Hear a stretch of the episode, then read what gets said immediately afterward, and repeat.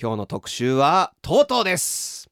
TOTO 去年結成45周年を迎えた TOTO をピックアップしていきます、まず簡単に TOTO 紹介させてください、ロサンゼルスの凄腕スタジオミュージシャンたちが集まって1977年に結成されたバンドです1978年にアルバム「トト宇宙の騎士」でデビュー1982年のアルバム「トト4聖なる剣」いい名前ですね、うんグラミー賞6部門を制覇ロザーナ、ねいやアフリカといったロックシーンに残る名曲を発表しましたうん、 80年代の LA ロックシーンで数々の名作を発表して日本の AOR シーンに多大なる影響を及ぼしたスーパーバンドなんですが、はい長野さんトトいかがですかトトもはい先週のミスタービッグと一緒で、はい、とスティングポリスポリスはまあ好きでしたけど、うん、ミスタービッグと一緒でなんか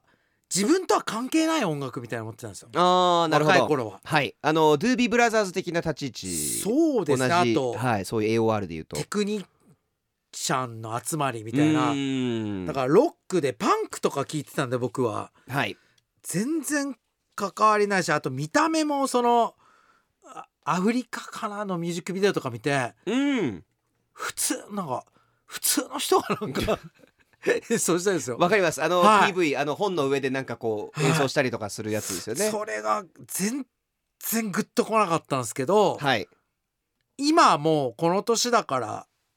いろんな音楽がまた違って響いてくるんで今日楽しみでしたトト。いいですね。知りたかったちみにそうです。まあスタジオミュージシャンでっていう今長野さんおっしゃってたのがすごい面白いんですけど、トトの名前の元はいいろんな説があるんですけど、まあよくあるのはオズの魔法使いのあのう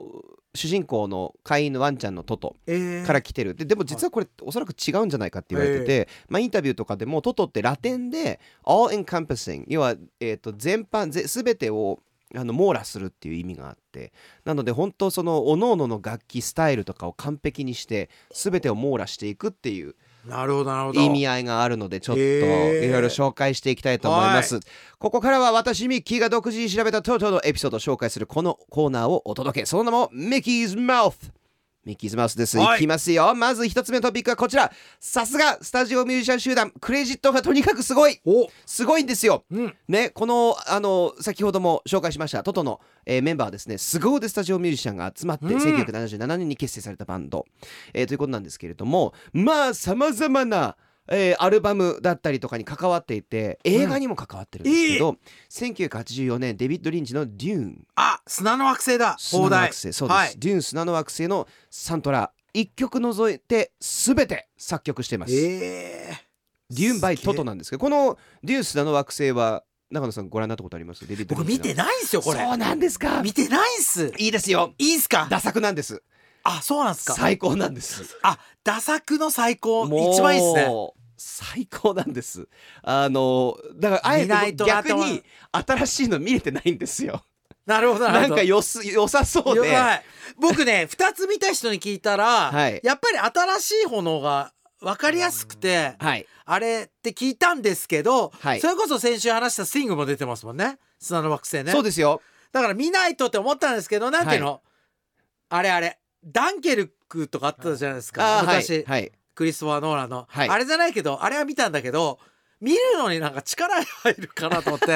で逃してました、いや最高ですパトリック・スチュワートも出てるし、はいあのカエル・マクラクランも出てるし、はいスティングも出てるってまあなんか映画の話になっちゃいましたけどまあそういうふうに1984年はの「デューン」サントラ担当してたりとか、はいあとこれもすごいんですよマイケル・ジャクソンの「スリラー」ええアルバム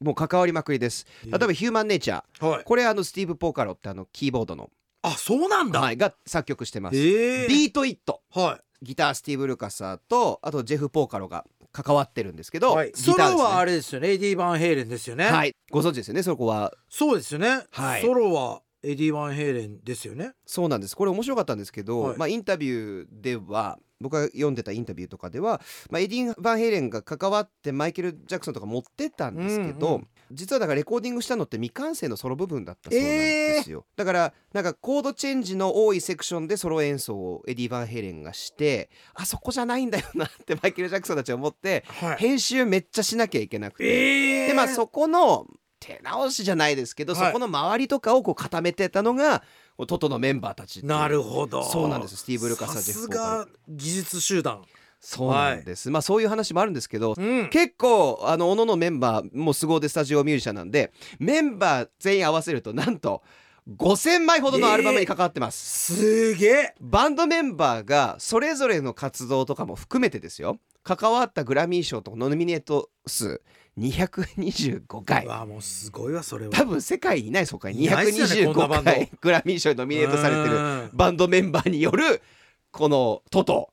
ある意味頂点ですよねっていうかある意味現代音楽を担ってるバンドですよね確かにだって携わったアルバムの総売上枚数が5億枚超えてるんですうよわーじゃあトトはどっかにいるってことですねトトそこにトトはいるんですうよわーすごいはアルバム聴いたらそこにはトトがっていういはいはい、というわけで2つ目のトピックいきましょう、はい2つ目のトピックはトトのデビッド・ペイチアフリカに行ったことがなかったえそうなんですアフリカ有名曲ですうんね、有名曲ですよ超有名な曲なんですけどあの これデビッド・ペイチがはい懺悔したそうですはい僕実はアフリカ行ったことなかったうんだ、ーんはいナショナルナショナルジオグラフィックってご存知ですか、長野さんえどういうのですかあのですね番組じゃなくてえー、とケーブルテレビとかでもあるんですけどはいもともと雑誌であ外枠が黄色くてはいでなんかいろんな自然のものとかは宇宙とか科学とかのものを載せてる、まあ、主に自然いなるほどドキュメント的なはい雑誌があるんですよ、連載してるでそれを読んでずっと読んでてアフリカにこう淡い憧れを持って曲を書いたっええていうのがこのトトのアフリカなんですよ。なんかだからこそはいで、きたのかもね想像力でそうですね実際行ってたらできてないかもねあーまあ曲がでも実際それ言えて妙で曲があの多分歌詞が変わってたと思うんですよ。よあのっていうのがですね途中で、えーと「I know that I must do what's right」正しいことしなきゃいけない「As sure as Kilimanjaro rises like Olympus above the Serengeti」って言ってキリマンジャロがオリンパスの上にあるセレンゲティのようにっていうふうに言ってるんですけどこの地形が全く違ってて、うん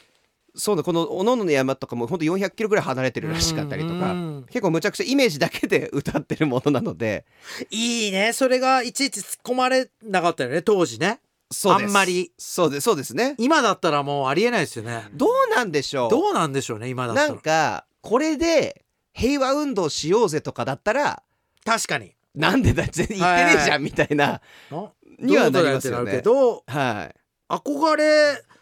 何にも間違ってないもんね憧れで歌ってるから間違ってていいもんねそうですそうですそうですでこれあのナミブ砂漠ってアフリカにあるんですけど、はいナミブ砂漠でこのトトのアフリカどこかでずっと流れてるらしいんですよ。はい、ええこどのアフリカ大陸出身のアーティストの方が、まあ、音響機材をたくさん置いてって、まあ、実験的なアートでナミブ砂漠、まあ、世界最古の砂漠の一つと言われてるこの砂漠で このアフリカずっと流してるらしくて、えーまあ、それくらいアフリカ大陸でも好かれてる曲ういでうことロはマあンもるあんりで。ますすでねトトライブインアフリカとかもあの映像化もされてたありとか実際行ったんですその後ね実際行ってるんです。はいはいはいだからよしとしましょうということで、は、はいまあそういうトトのデビッド・ペイチアフリカに行ったことなかったっていううーん情報もありました。はい。さあ、ミッキーズマウス3つ目のトピックがこちら。ラモーンズがトトのサポートえそうなんで全す然よ。違うバ ンドいやこれ大変ですよ。は中野さんね。いね1978年、トトのライブでなんとラモーンズがサポートをすることになりました。ええあの、相反するこの2つのバンドですよ。うんね。水と油のような。うん絶対に合わないそうねはい、これがですねライブ開催地の現地のプロモーターが勝手にやっちゃったみたいで。ええでラモーンズ側のプロモーターはこれちょっと困ったみたいで、うんどうしようで当時ラモーンズはいろんなちょっと自分たちと違うバンドのとこで結構オープニングやんなきゃいけなかったんですけど、うんその中でも割と辛かったうんものの一個らしくてでまああのラモーンズ来るじゃないですか、はでオープニングするじゃないですか、はい唯一いいのは他のバンドだと物投げられたりとかしてたんですって、はいはいはいでもラモーンズ歌っててでトトのファンってはいやっぱりドゥービーブラザーズと一緒でなんていうんですかちょっとこうたタイマーカルチャーというかなるほど、なのでしかも年上うんの、まあ、大学年上生なのね大学生とかのファンそうですそうですそうです、はいで、まあ、大学生以上の人がファンなので,、うんでみんなぼーっと見てたらしいんですよラモーンズが。うんでお客さんこのラモーンズのプロモーター曰くお客さんがなんかぼーっとなんだろうみたいな何が起こってんだろうあなんか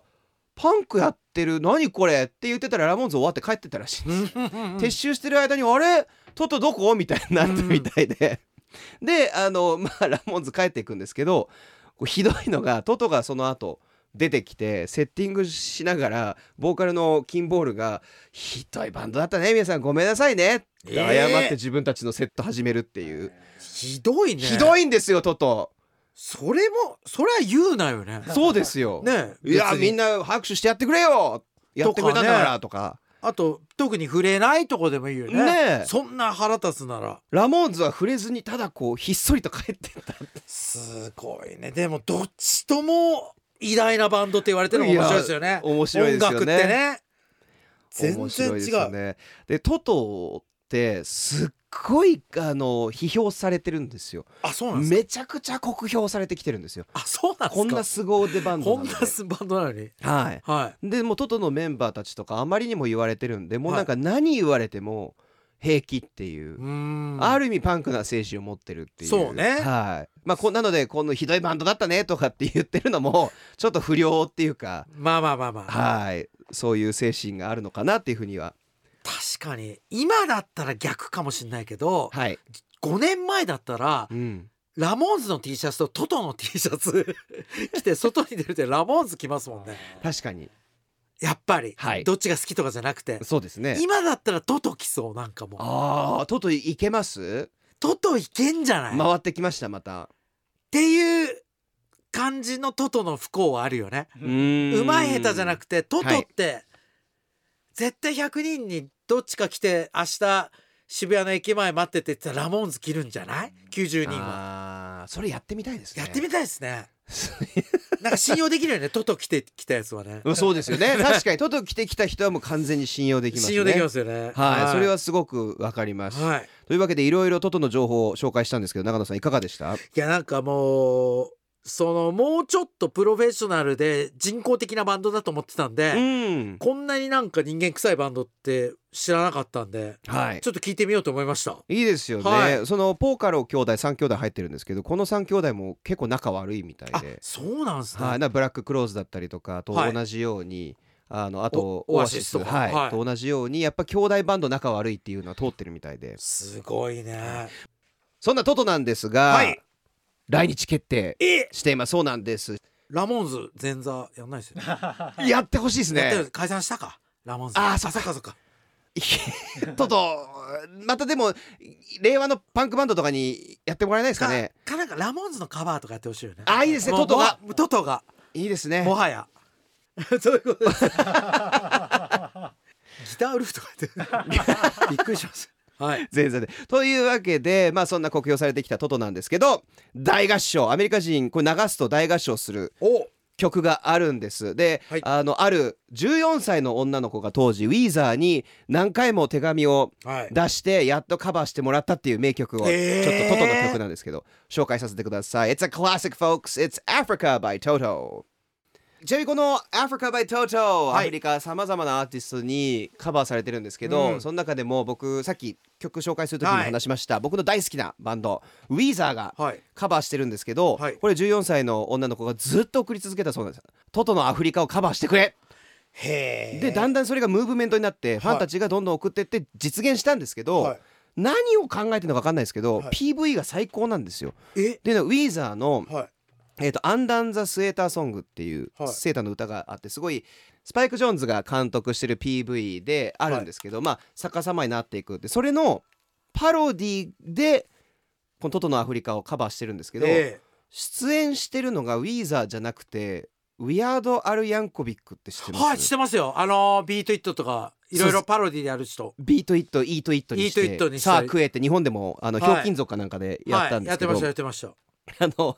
なぜかヤンコビック先生が PV に出てたるっていう、えー、素晴らしすっいごい情報量の多いあの PV で、ヤンコビック特集もやりたいですよねヤヤンコビック特集任せてくださいンコビックほんと失礼な話ヤンコビック先生は現在どういう状況でしたっけ現在も愛されていますで映画マジ出ました自伝映画が、えーダニすげえエルダニエル・ラドクリフ主演おーあちょっとヤンコビックさんは、はいやってほしいです僕は個人的に、はいそこ掘ってないまま死にたくないですあもうこれぜひやりたくて、はいっていうのは多分これヤンコビマジでやっッてほクしい先生を知ったら、はいアメリカのコメディがわからなくなると思うので あぜひやり いたいとと思いまあす。やりたいやりたいやりたいはいというわけでは本い日はヤンコビックでもいいさでもないんですよ。はいトトを特集しました。はい